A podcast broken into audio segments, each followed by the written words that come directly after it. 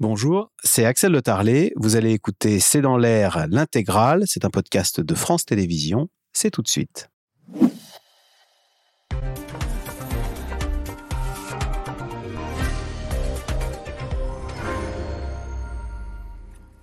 Bonsoir à toutes et à tous. Une bombe économique et sociale. Les professionnels de l'immobilier ont écrit à Emmanuel Macron face à une situation qu'ils jugent alarmante.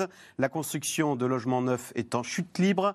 Les transactions également se font plus rares et prennent beaucoup plus de temps. En cause, la remontée des taux d'intérêt qui réduit le budget des acheteurs. Conséquence, les jeunes ménages se tournent vers la location qui est totalement embouteillée, avec en prime des normes énergétiques plus strictes qui visent à retirer de la location les passoires énergétiques, sans parler, cerise sur le gâteau, du phénomène Airbnb où l'on voit des touristes truster les logements de centre-ville ou de bord de mer, et ce bien sûr au détriment des locaux qui ne peuvent plus se loger chez eux. C'est le sujet de cette émission de ce C'est dans l'air, intitulée ce soir Immobilier, cette crise qui s'annonce. Pour répondre à vos questions, nous avons le plaisir d'accueillir Henri Buzicazo. Vous êtes président fondateur de l'Institut du management des services immobiliers, membre du Conseil national de l'habitat et du Conseil national de la refondation. Corinne Joly, vous êtes présidente de PAP.fr, c'est le site de particulier à particulier. Ingrid Napi, économiste, spécialiste de l'immobilier, professeur à l'école des ponts Paris Tech, directrice de, de recherche à l'Institut Louis Bachelier. Et Sandra Wabian, vous êtes directrice générale du CREDOC, le Centre de recherche pour l'étude et l'observation des conditions de vie. Merci de participer à cette émission en direct. Euh, Corinne Joly, on va peut-être commencer avec vous d'une façon très concrète. On parle d'un immobilier bloqué, en chute libre, avec moins de transactions. Ça se traduit comment sur les petites annonces que vous constatez sur euh, le site de particulier à particulier? Alors, vous l'avez dit en introduction, c'est vrai que les délais euh, sont rallongés depuis l'année dernière d'environ 5 à 10 jours selon les localisations. Donc ça, c'est le, premier, euh, le premier impact. Il y a aussi une baisse du volume d'acheteurs. Euh, on est à peu près à moins 20% par rapport à l'année dernière, mais c'est quand même des mécanismes qu'il faut relativiser parce que l'année dernière et l'année précédente étaient vraiment des excellentes années. on sort quand même d'une période de, de, frénésie immobilière. Juste après le Covid, il y a vraiment eu un énorme boom, des records historiques de nombre de ventes.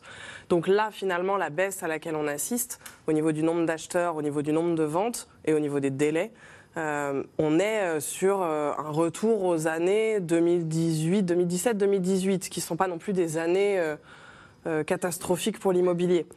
donc c'est une crise relative. Après, sur, certains, sur certaines catégories de population, ça coince vraiment. Ça coince vraiment chez les jeunes, chez les primo-accédants, parce que c'est vraiment eux qui sont en premier frappés par les difficultés d'accès au crédit.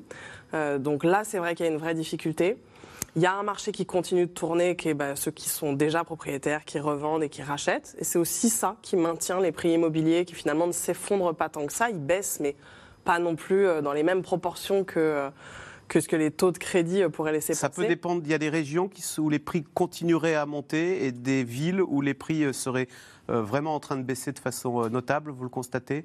Alors, globalement, les métropoles sont les plus touchées par la baisse des prix, mais ce n'est pas que l'effet de cette crise. À mon sens, c'est aussi parce que les métropoles, il y a un, petit changement de carte avec le télétravail hum. qui permet une répartition différente sur le territoire et qui permet notamment à euh, des cadres ou des, euh, des personnes qui sont assez installées en CDI avec un poste stable de se mettre un peu plus loin qu'avant. Donc euh, il y a un peu plus d'étalement urbain et de quitter le cadre assez oppressant de la métropole. Ce qui était quelque chose qui, enfin, qu'on pouvait voir venir avant, parce qu'en fait, les métropoles, souvent, les gens y sont pour le travail et pas pour la qualité de vie. Donc le télétravail permet de rechercher une meilleure qualité de vie ailleurs, et certains euh, sautent le pas. Euh, donc vraiment, là où ça coince, et vous l'avez dit en introduction, c'est sur euh, les jeunes qui ne peuvent pas acheter. Ça a des répercussions sur la location. C'est-à-dire que... donc ah, du coup, ils se ruent sur la location bah, le problème, c'est qu'en location, en ce moment, ça, ça, bouchonne. C'est-à-dire que si les jeunes ne quittent pas leur logement dont ils sont locataires pour acheter, eh bien, ah. ils y restent. Et du coup, ceux qui rentrent euh, donc là, ça, bouchonne. C'est-à-dire qu'on a une carrière de locataire qui est en train de se rallonger. Euh, carrière de locataire. Oui, une carrière de locataire.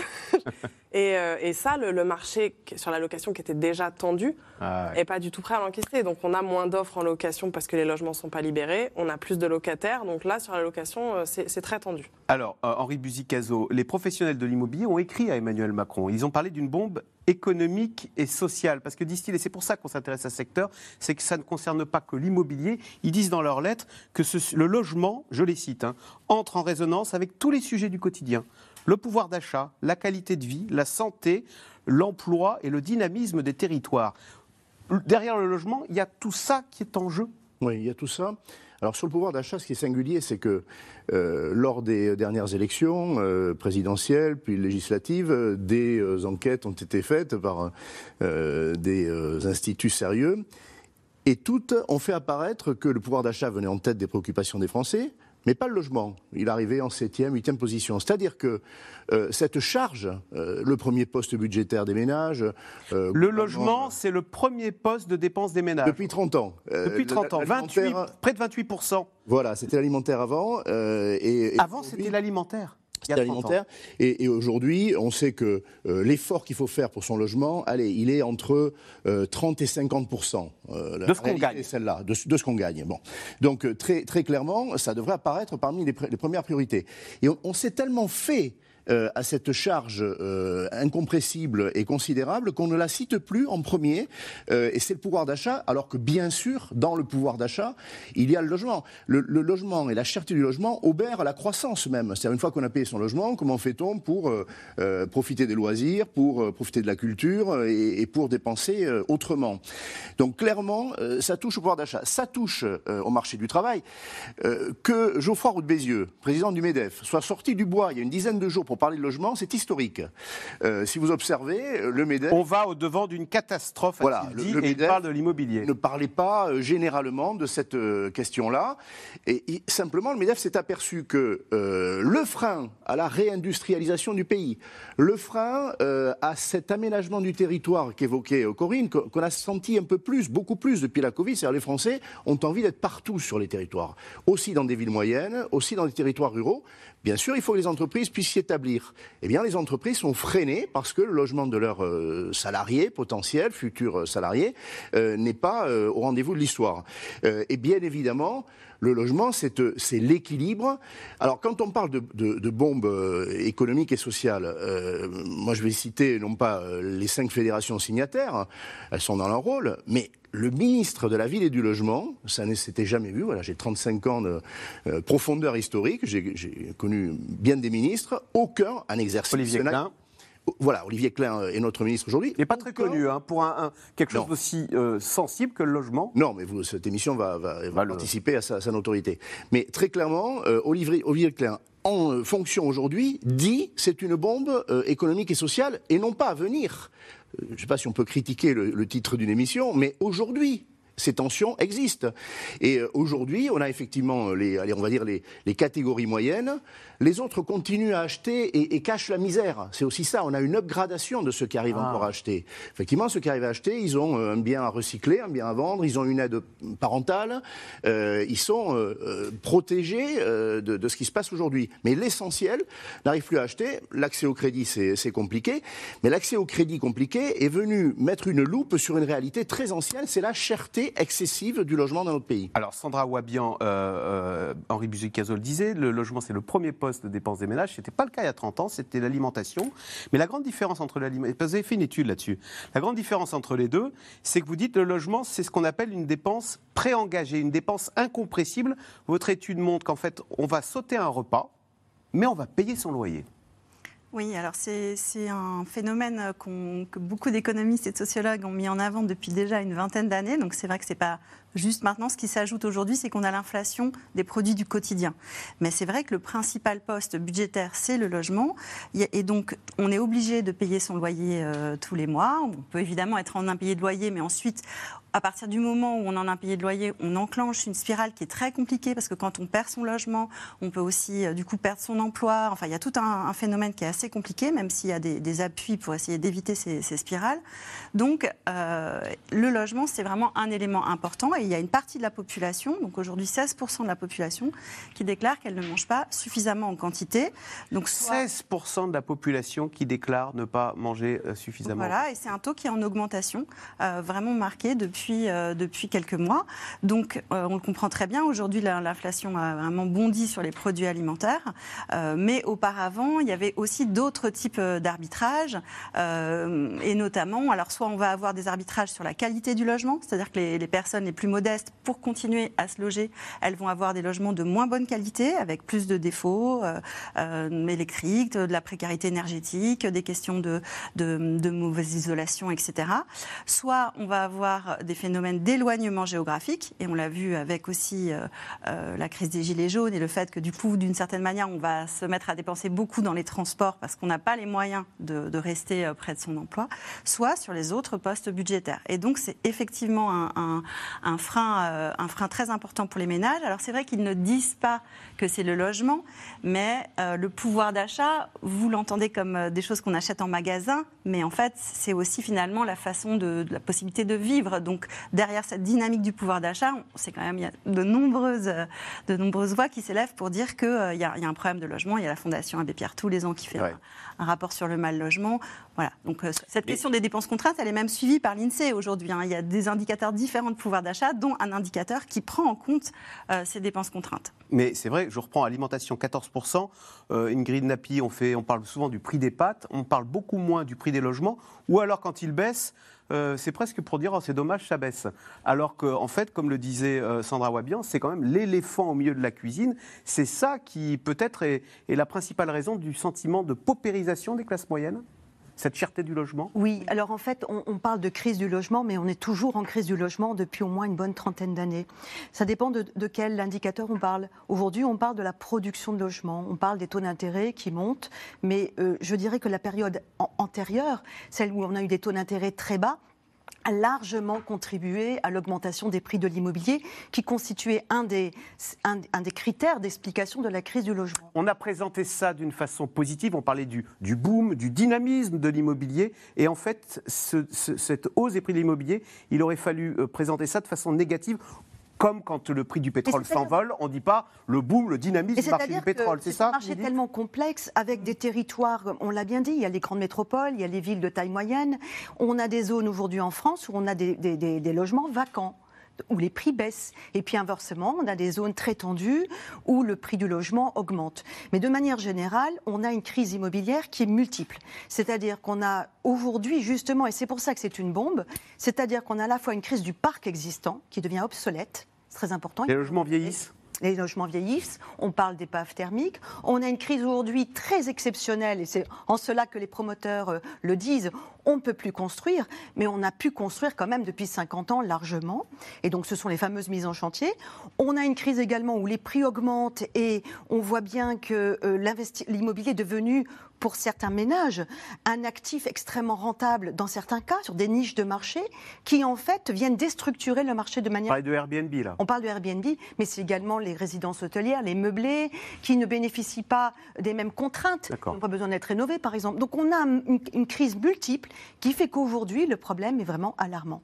Alors, c'est donc un cri d'alarme qu'ont poussé cette semaine les professionnels de l'immobilier, une alerte face à la crise qui s'installe et un coup de gueule face à ce qu'ils appellent les aternoiements du gouvernement. Une équipe de C'est dans l'air a voulu comprendre quelles étaient les conséquences de cette crise sur les Français. Eh bien, vous allez le voir, personne n'est épargné, ni les propriétaires ni les locataires. Reportage de Walid Berissoul, Théo Manval et Marion Devauchel. Bonjour vous allez bien Ça va, super, merci. Des poignées de main, des cages d'escalier et des paliers de porte. Cela fait neuf mois que Logan Haddad enchaîne les visites à la recherche d'une rareté. Et voici l'appartement. Un simple studio où vivra Paris.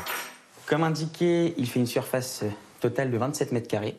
Prix affiché, un peu plus de 900 euros par mois, ce qui serait presque une bonne affaire pour ce jeune directeur marketing en CDI. Euh, Aujourd'hui, moi, c'était vraiment important euh, de ne pas avoir un loyer qui allait manger trop, trop, euh, trop mon salaire concrètement. Et c'est facile à trouver ça? Pas du tout. C'est très très compliqué. Voilà, aujourd'hui, ben, les, appartements qu'on m'avait proposés, c'était, on dépassait plus de la moitié de notre salaire. Devenir locataire dans la capitale n'était pas son plan initial, mais il a fallu se confronter à une réalité. Aucune banque n'a accepté de financer son rêve d'accès à la propriété. En fait, mon projet de base, c'était d'acheter. Je voulais vraiment euh, voilà, avoir un appartement à moi, etc. Maintenant, aujourd'hui, c'est vrai que c'est pas évident. La hausse des, des- taux d'intérêt, c'est un peu, compliqué aussi. Donc après, voilà, on en a discuté avec M. Arroche. C'est vrai qu'on hésitait. Et euh, moi, aujourd'hui, j'avais pas trop le choix. C'était location-location. Ça vous montre une chose, ça veut dire que les principales victimes des banques actuellement qui, ne jouent pas forcément le jeu, ce sont les premiers achats, ce sont les jeunes qui euh, ben, aujourd'hui se retrouvent exclus euh, du marché de, l'acquisition. Euh, Et ça, ça devient problématique. Un cercle vicieux s'installerait-il en France Comme Logan Haddad, de nombreux futurs propriétaires évincés se rabattent sur la location. Dans les villes déjà très tendues comme Paris, Lille ou Nice, la demande a augmenté de 25%, tandis que les biens disponibles se sont, eux, taris, moins 46% depuis 2019. C'est l'une des facettes d'une crise du logement qui s'intensifie, selon les six plus gros acteurs du métier. Ils ont interpellé lundi le président de la République. L'État prendra-t-il la véritable mesure du risque de bombe économique, sociale et sociétale que représente la crise du pouvoir d'habiter à laquelle font face nos concitoyens Alors que 2,4 millions de Français attendent un logement social du jamais vu, le gouvernement regarderait-il ailleurs? Le ministre du Logement avait promis de réunir le 9 mai dernier promoteurs et bailleurs sociaux avec des annonces très attendues, mais la date a été finalement repoussée de quelques semaines. On a besoin de savoir où le gouvernement veut aller en matière de politique du logement. Les besoins sont énormes. Il faut maintenant les réponses. Ce sujet qui est prioritaire pour les Français, parce que c'est le premier poste de dépense des ménages, ça a un impact sur la santé, sur l'école, sur l'écologie qui est considérable.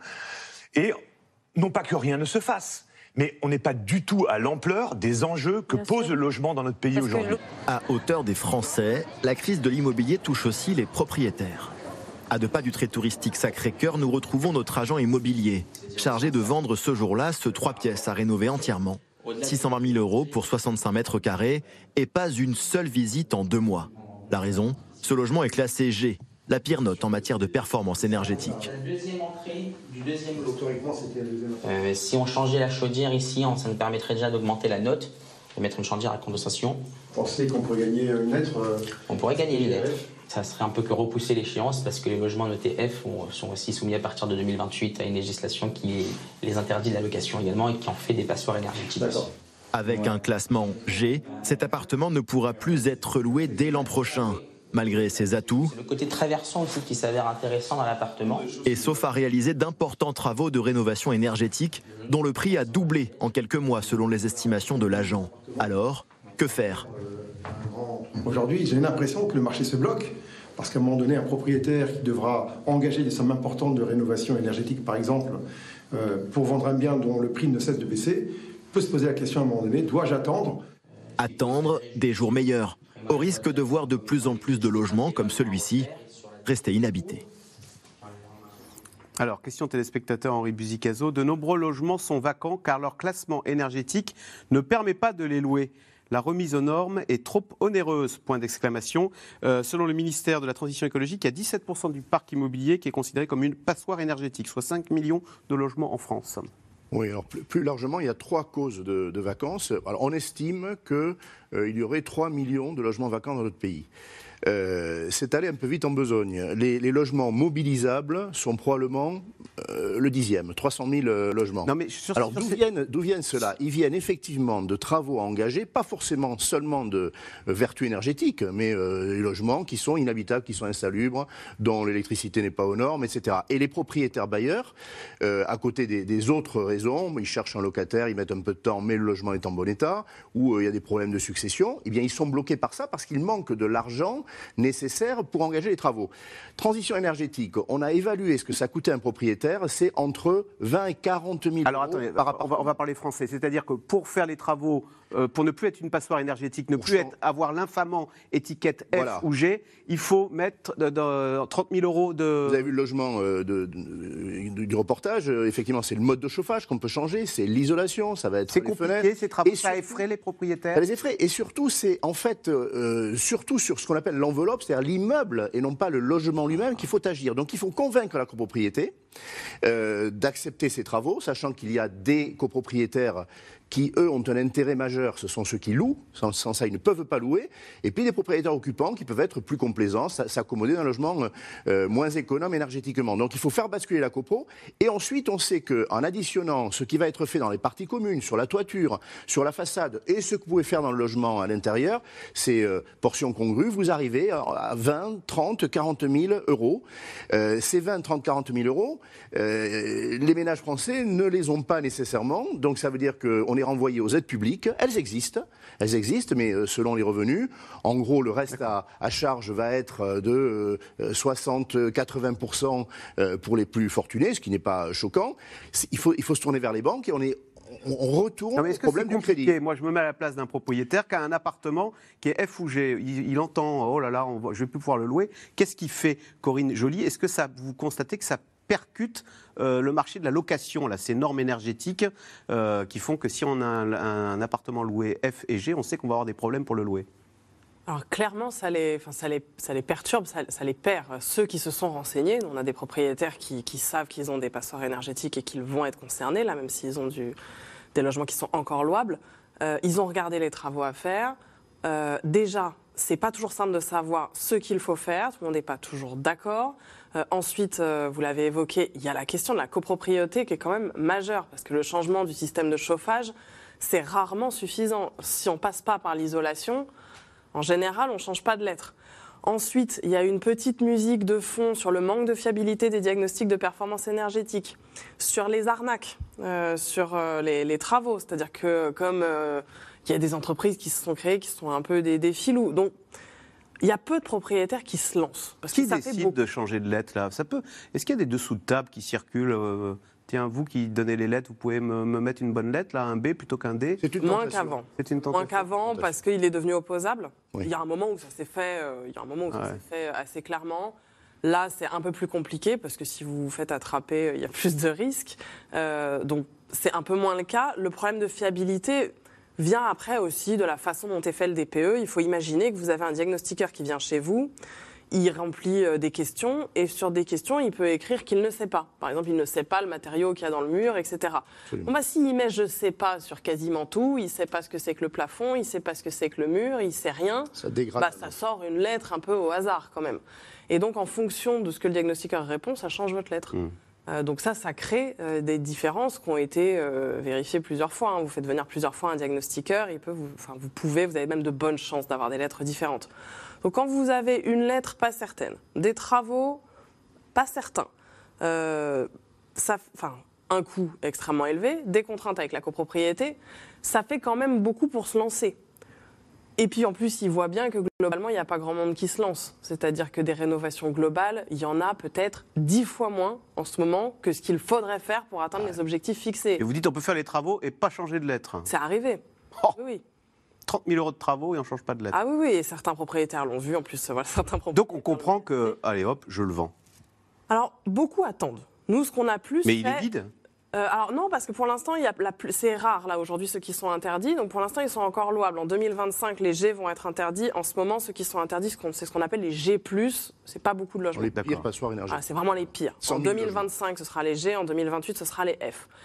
La plupart des propriétaires avec qui on parle, nous, nous disent c'est impossible que ce soit appliqué en l'état. C'est impossible. Ils ne Ah, pourront la pas. loi va être assouplie. La vous loi va être. C'est comme pour les ZFE, les voitures.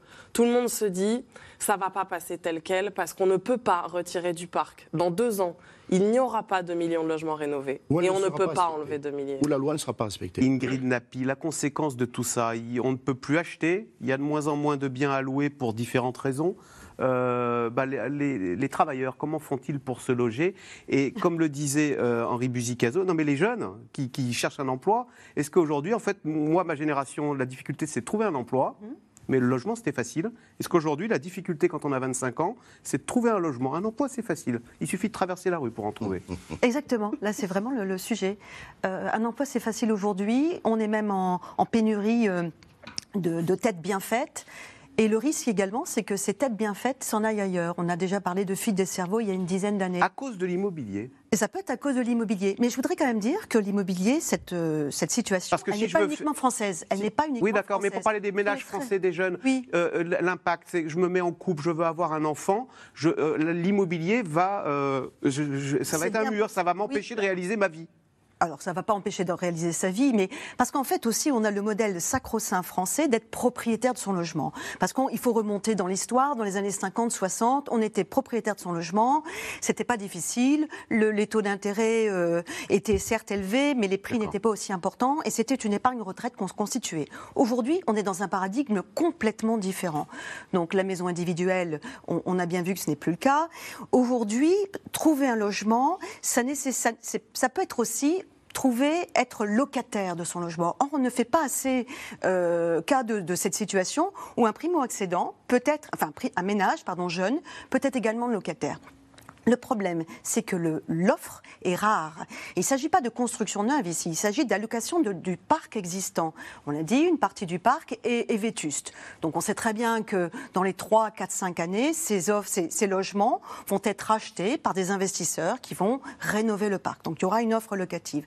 On sait également qu'une partie du parc est vacante parce que les gens sont dans un attentisme ou c'est parce qu'aussi il y a des locations de meublés. Les gens sont dans un attentisme. Est-ce que ça, ça peut contribuer d'ailleurs à, à faire baisser les prix euh, parce Ah ben- que, euh, bah, je me mets, je me mets à Ça dépend encore une fois des territoires. Euh, à Biarritz, non. Euh, Peut-être à Pau. Euh, à Marne-la-Vallée, non. Donc ça dépend vraiment des endroits où il y a du travail. Et le- le- le- la grosse question qu'il faut avoir le courage de se poser, c'est est-ce qu'on privilégie l'économie de tourisme de court terme D'accord, on va revenir sur ou est-ce qu'on hein. privilégie l'emploi de long terme? Sandra Wabian, est-ce qu'en fait, euh, on parle beaucoup de la compétitivité du pays? Est-ce que bah, l'une des façons de relancer la compétitivité, de faire plaisir à Geoffroy Roux de Bézieux, ce serait qu'il y ait une bonne baisse des prix de l'immobilier Est-ce que ce serait euh, bon pour le pouvoir d'achat et même pour l'économie française? Alors, pour les ménages, oui, ça serait une bonne chose. C'est-à-dire, dans- évidemment, ce qui est compliqué, c'est qu'il y a une partie, une grosse partie de la population française qui est propriétaire déjà de son logement, et donc pour qui ça a constitué un patrimoine qui s'est euh, enchéri euh, au cours des 20 dernières années. Donc, personne n'a envie de voir le prix de son appartement, de sa maison baisser. Mais d'un autre côté, ces mêmes qui sont propriétaires constatent bien que leurs propres enfants n'arrivent plus à se loger. Donc il y a un moment donné où on ne peut pas vouloir jouer sur tous les tableaux, c'est-à-dire que ça ne peut pas être à la fois un investissement financier et en fait un élément pour vivre. Et donc oui, aujourd'hui, le fait que les, prix euh, peut-être diminueront, euh, ce serait globalement plutôt une bonne nouvelle, même si évidemment les gens individuellement ne vont pas avoir ce sentiment-là, parce qu'ils vont se dire je vais perdre de l'argent. Mais en fait, c'est aujourd'hui un des nœuds du problème, c'est-à-dire que les, les prix de l'immobilier sont tellement, ont tellement augmenté qu'ils se sont complètement déconnectés des revenus des ménages. Et là, tout à l'heure, dans le reportage, vous aviez euh, un agent immobilier qui disait oui, c'est à cause des taux, les gens peuvent plus acheter. En fait, non, ça fait des années qu'on a mis des taux très très bas pour essayer de perfuser le marché. Les gens s'endettent beaucoup plus longtemps que par le passé. Euh, il, euh, il faut avoir un apport beaucoup plus important aussi que par le passé. Donc non, c'est pas la hausse des taux qui, euh, qui, qui fait que le, la- la- On est arrivé au bout, là. le- Voilà. les- les- le- Là, on a fait tous les leviers possibles pour essayer de continuer à, à maintenir un marché. Du coup, ça a maintenu des prix qui étaient très très élevés. Avant, il y avait des cycles Voilà. immobiliers. Il y avait des hausses de prix, il y avait des baisses de prix. Là, ça fait 20 ans qu'on a eu une toute petite correction en 2008 et puis depuis, on est reparti euh, dans les sommets. Donc, euh, globalement, si les prix des, les prix des, des- des logements revenaient de manière un petit peu plus raisonnable, oui, ça fluidifierait la société française et ça pourrait aussi répondre à un des, des sujets euh, qu'on aborde de manière régulière dans, dans vos émissions autour du sentiment de déclassement des classes moyennes. Parce que le fait de ne plus pouvoir se projeter dans l'achat, de se dire que ses enfants n'y arriveront pas, ça fait partie aussi euh, du sentiment de paupérisation. Aujourd'hui, Corinne Joly, un jeune ménage qui a décroché un boulot dans une métropole, puisque c'est là, dans les grandes villes, euh, qui veut louer parce qu'il ne peut plus acheter. C'est un concours de beauté pour, euh, pour louer. Il faut euh, avoir des parents bien nés, euh, il faut avoir son CDI impeccable, il faut un petit peu mentir presque. Non? Comment ça se passe? Alors c'est sûr qu'il faut avoir un bon dossier, mais finalement il y a plus de gens avec un bon dossier que de logements disponibles. Donc de toute Donc façon, même les bons dossiers Ah, même pour les bons dossiers, c'est compliqué. Euh, Donc après, c'est bah, c'est à la rencontre, euh, c'est aussi au bouche à oreille, euh, etc. Mais c'est vrai que c'est compliqué. Il y a, de, toute façon, il y a plus de demandes que d'offres. Et là, j'aurais quand même revenir sur ce qui est dit, parce que c'est aussi quelque chose qu'on constate à l'achat. La hausse des, des- prix, elle vient, c'est vrai, euh, de la perfusion des taux de crédit, etc. Elle vient aussi de la concentration de la population, enfin en tout cas de la demande. Nous, c'est vraiment quelque chose qu'on observe sur PAP. C'est tout le monde cherche dans les métropoles et dans les zones touristiques. Là, on parle de tous ceux qui ne peuvent plus acheter. Alors, on peut acheter euh, sans problème dans la Nièvre un appartement de 80 mètres carrés à moins de 100 000 euros. Ça existe aussi en France. Alors pourquoi on n'y va pas? Parce qu'il n'y a pas, euh, il y a beaucoup, il y a un taux de chômage qui doit être de l'ordre de 17-18 Donc il y a un déséquilibre entre les, territoires qui s'est accru. Euh, et cette concentration, c'est aussi elle qui fait monter les prix. Les prix parisiens sont évidemment tirés par toute la population qui vient pour les opportunités d'emploi. Euh, qui, vient, qui ensuite y reste pour l'emploi. Euh, donc les, métropoles sont tirées par ça. Le tourisme, on va en parler, vous l'avez dit, euh, est aussi porté par...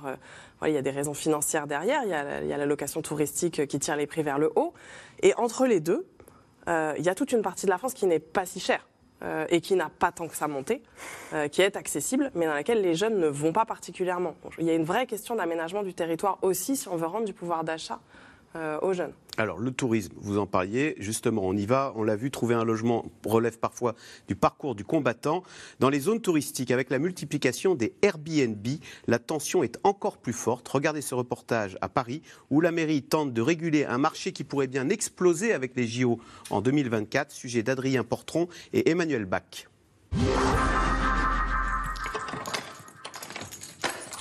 Les Jeux olympiques de Paris ne sont que dans un an. Mais Tessane Laurent y pense déjà.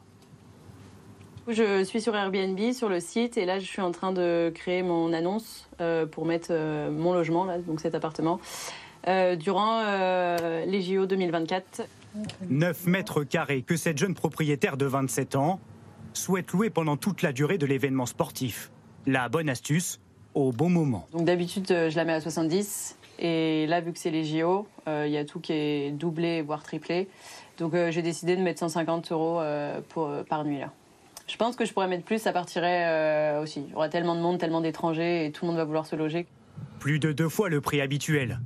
De quoi lui assurer une rentrée d'argent considérable sur une courte période. Déjà, on a l'appartement et on paye aussi les impôts, etc. Donc ça va aider aussi à payer les charges. Donc ça, c'est plutôt cool. La vie aussi à Paris, c'est pas non plus tous les jours facile. Donc là, si l'été prochain, on peut avoir là 3000 qui tombent grâce à, à l'appartement et donc je pense que ça va être vraiment une grosse aide. Et elle n'est pas la seule à franchir le pas. Sur la plateforme Airbnb, les annonces se multiplient. Des offres de location ou sous-location à des prix toujours plus exorbitants. Exemple avec cet appartement en plein cœur de Paris, 760 euros la nuit. Ou encore cet autre logement de deux pièces, 903 euros la nuit. Un total de plus de 17 000 euros pour toute la durée de l'événement sportif. Des locations touristiques pour accueillir les plus de 15 millions de visiteurs attendus. De quoi susciter l'appétit de nombreuses personnes. Dans cette conciergerie parisienne, les chiffres commencent déjà à donner le tournis. Au niveau on est comment là, alors, par, rapport, par rapport au JO euh, C'est toujours aussi que ça Ils sont assaillis d'appels de propriétaires. 400 coups de téléphone en seulement deux semaines. De nouveaux clients que cette entreprise souhaite pérenniser. Dans les faits, les premiers les appels qu'on a et les demandes d'informations qu'on a, euh, on doit bien avoir un bon 80% euh, de, nouveaux euh, propriétaires qui souhaitent se lancer dans, la location saisonnière. Ça va nous permettre de pouvoir réouvrir les calendriers derrière et pas que sur cette période des JO. Aujourd'hui, dans la capitale, 43 000 logements ne sont consacrés qu'à la location touristique à l'année. Une situation que certains riverains dénoncent, excédée par les nuisances. Je leur ai demandé du calme. Ils m'ont répondu de fermer mes fenêtres, qu'ils l'étaient déjà, et d'aller vivre à la campagne. Est-on encore chez soi? Il n'y a aucune action de la mairie de Paris contre les nuisances Airbnb. Ils peuvent tuer les voisins à petit feu, la mairie de Paris s'en fiche. Les locations touristiques, le sujet de discorde entre la mairie de Paris et ses habitants. Au sein de l'hôtel de ville, on tient à nous montrer que les équipes sont à l'action. Bonjour, ça va? Ouais. porte euh, le dossier avec les condamnations ouais. Airbnb. Ok. Depuis plusieurs années, la mairie cherche à réguler ce phénomène qui explose. Euh, Et pour cela, elle fait la chasse aux propriétaires fraudeurs. La règle est simple, il est interdit de louer son logement plus de 120 jours par an. Paris est une ville où on manque déjà de logements, où on a déjà une tension très forte sur le marché immobilier, où on a du mal à loger la classe moyenne. On déploie beaucoup d'efforts pour le faire. Et donc, l'un des enjeux, c'est de protéger les logements existants. Vous avez le droit de louer votre résidence principale quelques semaines par an, mais non euh, à la location permanente, c'est-à-dire louer toute l'année à des touristes et transformer son logement en machine à cash, en hôtel clandestin. Aujourd'hui, les fraudeurs risquent une amende de 50 000 euros par logement loué illégalement. Alors, Henri Buzicazo, question téléspectateur. N'y aurait-il pas suffisamment de logements si l'on interdisait les locations type Airbnb? Indéniablement, euh, la distraction euh, vers le Airbnb de dizaines de milliers de logements dans une ville comme Paris, mais c'est vrai aussi dans toutes vous qui êtes de Bayonne, c'est pire à Bayonne. Le Pays Basque est probablement le, territoire le plus malade de, ce déport vers euh, la location touristique. Alors malade, les, les, habitants on leur demande quoi en juillet-août de laisser la place aux touristes La ville est pour les malade, ça veut dire que par, pendant des mois dans l'année, on voit, alors qu'on cherche à louer un logement parce qu'on est qu'on est artisan, qu'on travaille sur ce territoire et qu'on cherche un logement euh, en, location, on voit euh, des, centaines de logements qui vous échappent parce qu'ils ont basculé du côté de la location touristique de courte durée euh, à l'année. Parce qu'il faut distinguer entre la, faculté que vous avez de louer votre résidence principale pendant 120 jours maximum, à Paris ou ailleurs, au Pays Basque, en Bretagne, euh, et simplement parce qu'on présuppose que pendant euh, ces, euh, ces mois-là, vous serez en vacances, vous serez ailleurs, donc pourquoi ne pas pouvoir l'exploiter? Ça, c'est une chose. Là, on parle d'une autre maladie. On parle d'acheter un logement.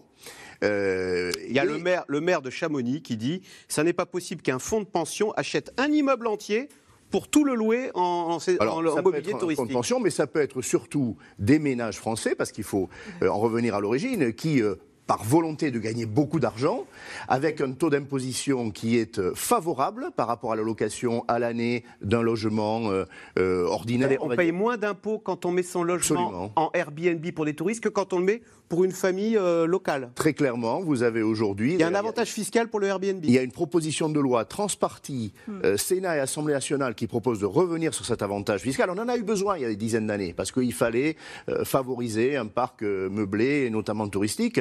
Aujourd'hui, on voit que le balancier est parti trop loin.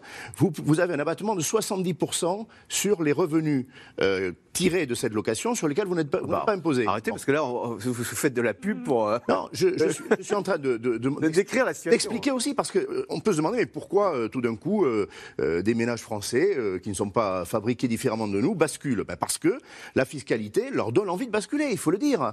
Et que les loyers sont bien plus... Que les loyers sont élevés, que les loyers sont élevés. Alors il faut peser ça au trébuchet. C'est pour ça qu'il y a des initiatives locales. Certaines, euh, bon, euh, sont peut-être à la limite de la constitutionnalité, avec une préférence locale. Parce que il faut mesurer quand on est un maire. C'est un maire qui peut mesurer ça. Quels sont les besoins en location touristique Ils existent. Il ne faut pas non plus tirer à vue sur Airbnb ou les, ou les autres. Il n'y a pas que cette marque-là. Euh, quand vous êtes dans une ville thermale, quand vous êtes dans une ville qui a telle ou telle attractivité, on a aussi besoin de ça parce que le potentiel hôtelier ne suffit pas. Les, sur les JO, ça va être ça le sujet. Le potentiel l'hôtelier ne s'est pas déployé à hauteur des besoins. Donc il va falloir la respiration Airbnb, mais attention, et notamment, est-ce qu'il ne faut pas plafonner les prix? Quand on regarde ce qui s'est passé à Londres ou dans d'autres capitales olympiques, ce n'est pas des nuitées à 150 euros. L'exemple que vous donnez, il est, euh, il est aimable, il est gentil. D'ailleurs, cette jeune femme dit, j'aurais pu aller au-delà. Mais il y en a qui vont aller au-delà. On va avoir des nuitées à 500, 1000 euros, 1500 euros selon le logement, et parce que des étrangers, euh, dans l'urgence, paieront, euh, parce qu'il faudra être hébergé le temps des Jeux olympiques et paralympiques. Sandra Wabian, euh, question, autre question téléspectateur, comment les saisonniers vont-ils faire pour se loger cet été? on parlait de Paris, on parlait du Pays Basque. Les Échos faisaient un reportage vendredi sur l'attrait pour le Mont Blanc. Il disait que du coup, cette Airbnbisation touchait Chamonix, où les tarifs maintenant, on est à 10 000 euros du mètre carré à Chamonix. En Haute-Savoie, c'est le, député de la Haute-Savoie qui dit bah, c'est les mêmes prix qu'à Paris maintenant à Chamonix. Bah, c'est une des vraies raisons de la pénurie euh, de, main-d'œuvre dans le secteur touristique. C'est-à-dire que, évidemment, euh, vous êtes sur des saisons et donc vous ne pouvez pas euh, prendre forcément à l'année. Il peut y avoir des saisonniers qui vont passer d'une région à l'autre et vous ne trouvez pas en fait de logement abordable. Donc il y a des collectivités qui essayent de, mettre en place des nouvelles choses. Donc par exemple de créer du logement qui qui, qui soient un peu subventionnés par, par la collectivité et qui soient aussi un petit peu financés par les employeurs et également par, par les gens qui y vivent. Donc il y a des choses qui commencent à se mettre en place, mais c'est une des raisons pour lesquelles toute l'industrie touristique dit année après année qu'elle n'arrive pas à recruter pour, pour, pour ses besoins. Oui. Oui. Non. Alors, est-ce qu'il n'y a pas, Corinne Joly, le risque d'une Disneylandisation de ces villes ultra touristiques. Il y avait un reportage de France 2 qui montrait comment euh, Saint-Malo, les habitants disent mais c'est horrible, on est en train de devenir Venise. Toutes les, les, commerces de bouche ferment et ça devient des boutiques de souvenirs. Donc au fond, est-ce que le tourisme ne tue pas le touriste, l'attrait justement du lieu qu'il veut visiter? Est-ce qu'il n'est pas là le risque? Et est-ce que vous le constatez, il y a de moins en moins de locaux qui vivent euh, dans ces lieux touristiques ou dans ces bords de mer ou même à Chamonix alors, il y, y, a des communes qui ont déjà euh, passé le cap de la Disneylandisation. Hein. Quand on a des communes euh, qui ont 60-70% euh, de résidences secondaires, c'est qu'on est sur des communes où ceux qui habitent là sont ceux qui, qui vivent vraiment de cette économie du tourisme. Et puis, sinon, en hiver, il n'y a personne. donc ça, il y a déjà des communes qui sont là-dedans. Donc des communes fantômes, c'est ça? Et c'est acté? Bon, bah voilà, tant pis. Bah, du coup, il n'y a plus personne pour se plaindre du problème que ça pose, puisqu'il n'y a plus personne qui a d'attente particulière. Il n'y a plus d'habitants. Euh, bah, il n'y a plus de. Voilà, donc ça, vraiment, en France, il y en a quand même un certain nombre. Alors allez-y. Hein. Alors, ça pose quand même le problème des saisonniers, parce qu'en période d'été, il faut quand même longer euh, les effectifs. Mais euh, je ne sais pas, je vous prends, je reprends à parler de Ramatuel dans le Var, bon, bah, c'est 70% de, de résidences secondaires il n'y a plus énormément d'attentes sur le fait que la ville ressemble à une ville du quotidien. Voilà, c'est une ville, c'est une station balnéaire, et puis c'est tout. En revanche, là, le, problème, là où il est en train d'évoluer, c'est que ça touche de plus en plus de communes, y compris des communes qui ne viennent historiquement pas de là. Donc, Beaune, par exemple, en Bourgogne. Voilà. Le maire se plaint de la urbanisation de son centre-ville. Voilà, donc ça c'est en train de s'étendre et donc ça touche des villes, euh, quand on a parlé du Pays Bas, typiquement Biarritz. Bah, Biarritz, euh, non, c'est une ville avec des vrais habitants qui travaillent pas dans le tourisme aussi. Et donc eux, euh, là, il y a des personnes qui pâtissent effectivement de, la situation. Euh, pour autant, il y a toujours une demande qui est très forte. En fait, c'est un conflit de. Voilà, on a d'un côté une économie du tourisme, des gens qui investissent euh, dans, dans des locations touristiques, etc., qui ont intérêt au développement, et puis de l'autre, euh, des gens qui habitaient là avant et qui aimeraient bien que les commerces restent tels quels et ne se transforment pas en commerce pour tourisme, etc. C'est des, des, problèmes qui sont très compliqués parce que vous avez fait une analogie tout à l'heure avec l'essence et qu'on ne devrait pas fêter l'augmentation du prix de l'immobilier, mais la grosse différence avec l'immobilier, c'est que euh, il y a toujours un gagnant en face. C'est aussi, c'est aussi un local. Il y, a un propriétaire au Pays Basque qui se fait de l'argent aussi. Euh, donc il n'y a pas que des perdants. Le tourisme, c'est aussi une recette. Voilà, le tourisme, c'est une recette. C'est euh, là, enfin, si on prend Airbnb, on a, on a vu la mairie de Paris. elle fait face à une population qui, qui, qui met aussi en location son logement. Et donc c'est assez compliqué. À la fois, il y a des gens qui en pâtissent, ceux qui ne sont pas logés, donc ça peut être des saisonniers, ça peut être des locataires, etc. Ceux-là en pâtissent. Il y a aussi en face euh, des gens qui se font de l'argent avec ça. Dans le Pays Basque, il y a de toute évidence des gens qui se font de l'argent avec ça. On a parlé d'avantages fiscaux, etc. Donc il y a des gagnants. Donc si on faisait un sondage demain dans la population sur qu'est-ce qu'on fait avec la location touristique, ce serait serré. Ce serait serré. Ingrid Napi, question de Jean-Pierre dans le Barin. Quels sont les leviers euh, des mairies et de l'État pour éviter la prolifération des meublés de tourisme? On sait que les Corses aimeraient bien qu'il y ait un statut de résident, c'est-à-dire que ne pourraient acheter en Corse pour euh, que les ceux qui habitent en Corse depuis 5 ans. Oui, ça existe déjà dans d'autres pays, notamment au Canada. Au Canada, on, réserve l'immobilier pour les Canadiens. Oui, mais enfin, là, on, parle bien de ménages français qui, euh, qui, qui, jouent la carte du Airbnb. Donc, ce n'est pas une question d'être propriétaire étranger ou propriétaire français. C'est vraiment une question... Non, mais on pourrait dire, le, le Biarritz appartient au Biterrois, c'est comme ça qu'on dit Oui, mais euh, et donc ne ne pas oui, pardon mais, Biarro. Mais on voit. Et donc ne, ah oui, c'est Je voudrais juste terminer. Non non et, et, ne peuvent non mais pour répondre à la question et ne pourraient vivre à Biarritz que ceux qui y vivent et non pas euh, les touristes, etc. Oui, mais c'est pas, pas, ça dont on parle. Là, on parle de ménages qui sont peut-être de Biarritz ou de Saint-Malo qui voient une. En fait, pour remonter le problème, la question, c'est que l'immobilier ici n'est plus une question d'habitat, mais c'est une question d'actifs extrêmement rentables, trois fois plus rentables que d'être d'offrir une location Est-ce que c'est la vocation d'un logement que d'être un business, un actif rentable? Alors c'est la vocation d'un logement de, c'est une industrie bien sûr, l'industrie du logement. Mais ce dont on oublie ici, et je pense qu'on dévie un peu, c'est que le problème aujourd'hui de la crise du logement, si je peux me permettre, c'est un problème d'offres locatives de logements intermédiaires pour les jeunes dont on a parlé, pour des classes moyennes qui ne peuvent pas se loger. Or aujourd'hui, euh, on, parlait tout à l'heure du MEDEF, mais il faut quand même rappeler que les grands propriétaires de logements, il y a 25 ans, c'était des entreprises qui ont vendu leur parc de logement, c'était des institutionnels qui ont vendu leur parc de logement. Donc tout ça, ça s'est vendu à qui? À des fonds peut-être dont on a beaucoup euh, euh, décrié leur existence, mais également à des ménages qui tout d'un coup se sont vus devenir s'enrichir, on va dire, de ce fait d'être propriétaires et de louer comme ils le vont et comme ils le veulent.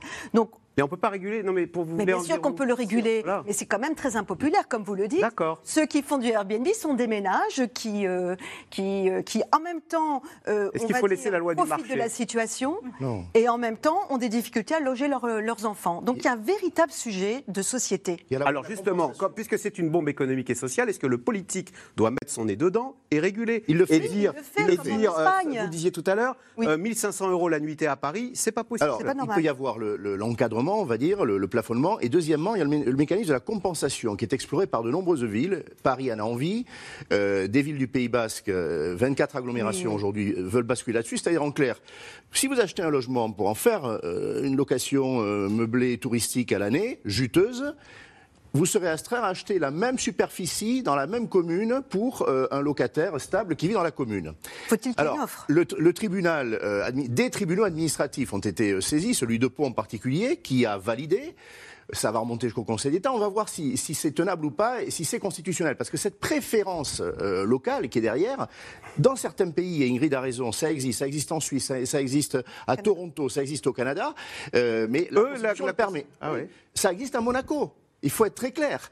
Euh, et, donc, euh, pourquoi pas Mais notre Constitution est telle qu'il y a une égalité devant le logement, en particulier. Donc, quand on va dire à, un autre Français, parce que c'est de notre Français qu'il s'agit souvent, et pas d'un étranger, non, tu ne peux pas, ou alors tu, on va t'obliger à acheter un logement, on va dire ordinaire, d'occupation durable, bah, c'est très compliqué. Donc on voit que le droit se mêle aussi euh, de eh cela. Les tribunaux ont, retoqué la loi anti-Airbnb de La Rochelle. Absolument, étonnamment. Étonnamment. Alors, euh, derrière cette crise du logement, c'est tout un secteur d'activité qui est menacé, celui du bâtiment. L'un des premiers, c'est l'un des premiers employeurs de France. Entre les chantiers annulés, l'explosion des coûts des matières premières et les difficultés de recrutement, certains finissent même par jeter l'éponge. Reportage de Laura Rado et Stéphane Lopez. On avait un client sur le, sur le duplex, ouais. Sur le duplex. Et c'est lui qui s'est désisté là. Des clients qui se désistent et des promoteurs forcés de ralentir le chantier. Ici, 19 logements doivent sortir de terre fin 2024, à condition qu'ils trouvent preneur. On a beaucoup de, contacts, euh, mais ça passe pas, euh, ils passent pas à l'acte. C'est-à-dire que soit ils sont attentistes, soit ils vont aller voir leur banque et finalement bah, ils n'ont pas assez de budget parce que les banques, les taux d'intérêt, mais elles sont de plus en plus euh, euh, difficiles pour euh, octroyer des crédits. Et on a toujours eu des, clientèles plutôt aisées, voilà, qui n'avaient pas trop de problèmes de financement, même s'ils avaient recours à un financement, mais ils avaient souvent une revente. Et la problématique aussi, c'est que comme ils ont des problèmes aujourd'hui pour revendre leur logement, ils ont des problèmes pour racheter des nouveaux logements. Les ventes de l'immobilier neuf se sont effondrées moins 30% en 2022, et les perspectives pour 2023 s'avèrent tout aussi sombres. La problématique, elle n'est pas que pour les promoteurs, elle est aussi pour toute la chaîne de production de logements, et donc les entreprises et tout ce qui découle en fait de notre activité de création de logements. Euh, il y a plein de métiers qui en dépendent, et évidemment, quand on parle de 30% de ventes en moins, c'est 30% de mise en chantier en moins, avec évidemment euh, moins d'activité. Moins d'activité, de chantier, et des coûts de construction qui s'envolent.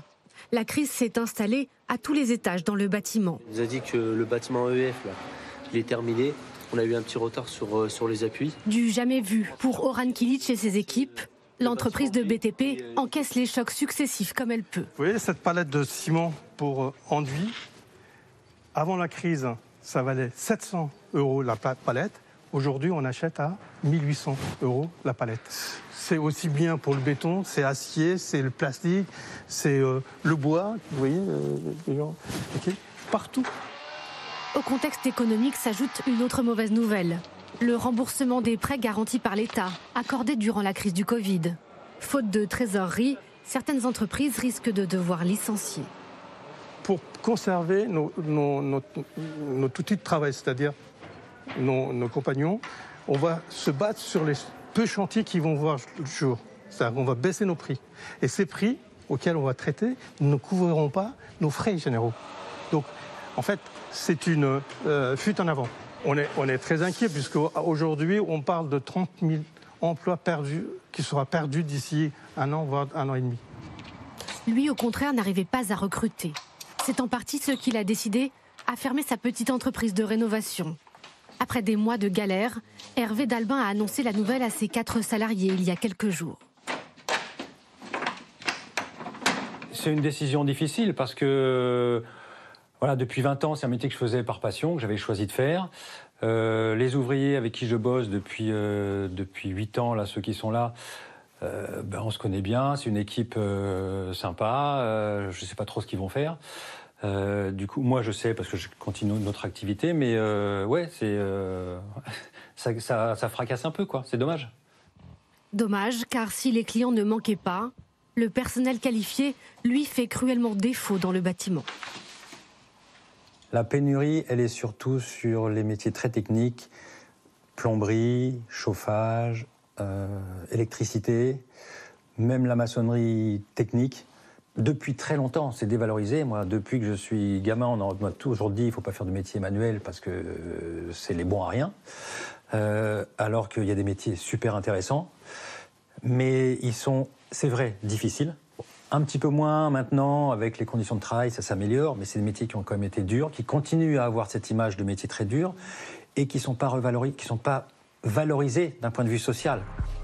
Flamber des prix, pénurie de main-d'œuvre, difficultés d'approvisionnement, tous les voyants du secteur clignotent. Et les faillites se multiplient. En Ile-de-France, elles ont augmenté de 23% en 2022. Alors, question téléspectateur Henri Buzicazo, à quoi est due l'augmentation du prix des matières premières dans la construction?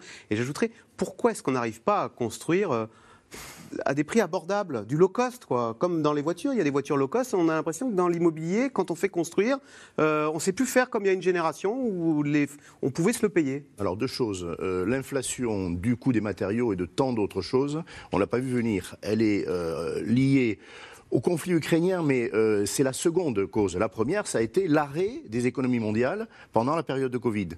Et on n'a pas mesuré euh, ce que ça allait provoquer ensuite au redémarrage avec tout simplement une, machine qui ne suit pas, pour, pour simplifier.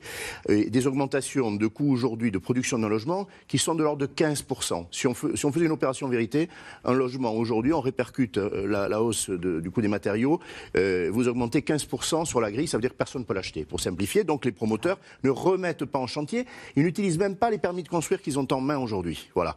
Et est-ce qu'on peut construire moins cher? Aujourd'hui, il n'y a pas d'équation économique pour produire des logements à des prix que les Français pourraient payer. Cette baisse du coût des matériaux, elle, est devant nous, euh, peut-être pas si euh, lointaine, euh, à quelques mois, ça, va se réguler, mais pendant probablement 18 mois à 2 ans, on aura eu cette surchauffe et ça pénalise des années de production de, logements. Est-ce qu'on peut construire moins cher? Oui. alors, il y a d'une part la question du coût de, construction en France depuis des dizaines d'années. ça mériterait une, émission ou une thèse, Ingrid connaît bien le sujet, euh, des délais trop longs, euh, administratifs, euh, un foncier trop cher, on en revient. Le terrain est trop cher. Oui, parce qu'on n'a pas su depuis des dizaines d'années favoriser l'arrivée de suffisamment de terrains constructibles, une cherté, le zéro artificialisation nette aujourd'hui en rajoute. Ah on dit il faut, il faut pas construire. Donc il ne faut pas artificialiser les sols. Voilà, du coup on utilise. Donc les maires disent oh là là on construit plus. Ils n'utilisent même pas ce qui est déjà artificialisé, c'est-à-dire que comme, comme, quand on sait qu'il va y avoir un radar, on se met 20 km/h en dessous de la, limite. Bon, curieusement, c'est un peu ce qui se passe. Euh, mais on pourrait euh, également euh, travailler sur les process de construction. On est en train de s'apercevoir, les constructeurs de maisons individuelles ont expertisé ça déjà, qu'on peut construire hors site, on peut industrialiser la construction. Voilà, on peut faire du préfabriqué ce sera une façon. Mais ce n'est pas maintenant qu'on va s'y mettre parce que les entreprises, effectivement, n'ont pas les moyens de l'innovation technologique, mais c'est une solution, effectivement. Et puis, il y a des matériaux aussi biosourcés sur site. On va apprendre à les, à les, prendre sur site et à ne pas aller les chercher ailleurs. Ingrid Napi, est-ce qu'il ne faudrait pas mieux finalement faire de la rénovation plutôt que de la construction? Il y a des tas de logements, vous disiez tout à l'heure, le parc français il a vieilli, euh, il y a des tas de logements qui sont des passoires énergétiques. Bah, voilà, euh, un, beau défi. D'ailleurs, c'est la feuille de route qui a été lancée depuis quelque temps par le ministère. En effet, le parc est obsolète. La première chose aussi, c'est que à prendre en compte, c'est que c'est le principal émetteur de gaz à effet de serre. On n'oublie quand même pas les problèmes de changement de, de climatique. Euh, l'été va bientôt arriver, donc on voit bien qu'il faut résoudre également cette question de, du changement climatique et de, qui est liée notamment au, au, logement. Donc il faut rénover le parc de logement. Il faut rénover un parc qui est obsolète, un parc qui est sous-occupé parce que justement euh, euh, une partie de 5 millions de, logements sont, euh, ne sont pas efficaces, sont des passoires. Donc bien sûr. Et la rénovation aujourd'hui va demander des compétences parce que ce que n'a pas dit Henri, il, il a expliqué toute la situation, mais il y a quand même une chose qui est importante, c'est le seul secteur de l'industrie qui soit aussi archaïque. C'est le seul qui ne soit pas capitalistique, c'est-à-dire qu'il n'y a pas de robot. On produit une voiture en une journée on produit un immeuble en 4 ans, 3, 4 ans avec les autorisations administratives. Donc les délais sont très longs. Et donc ce secteur doit aujourd'hui se rénover. C'est indispensable. Donc on a changé de paradigme. La construction d'après-guerre, ce n'est plus le, le leitmotiv aujourd'hui. Il faut construire économiquement et écologiquement. Donc il faut repenser toute cette chaîne de production qui est très longue, très complexe. Allez, tout de suite on revient à vos questions. Merci d'avoir écouté C'est dans l'air. Comme vous le savez, vous pouvez désormais écouter l'intégrale, mais aussi l'invité ou vos questions à nos experts. Tous ces podcasts sont disponibles gratuitement sur toutes les plateformes de streaming audio. Et pour le replay vidéo, c'est sur France.tv, bien évidemment. À bientôt.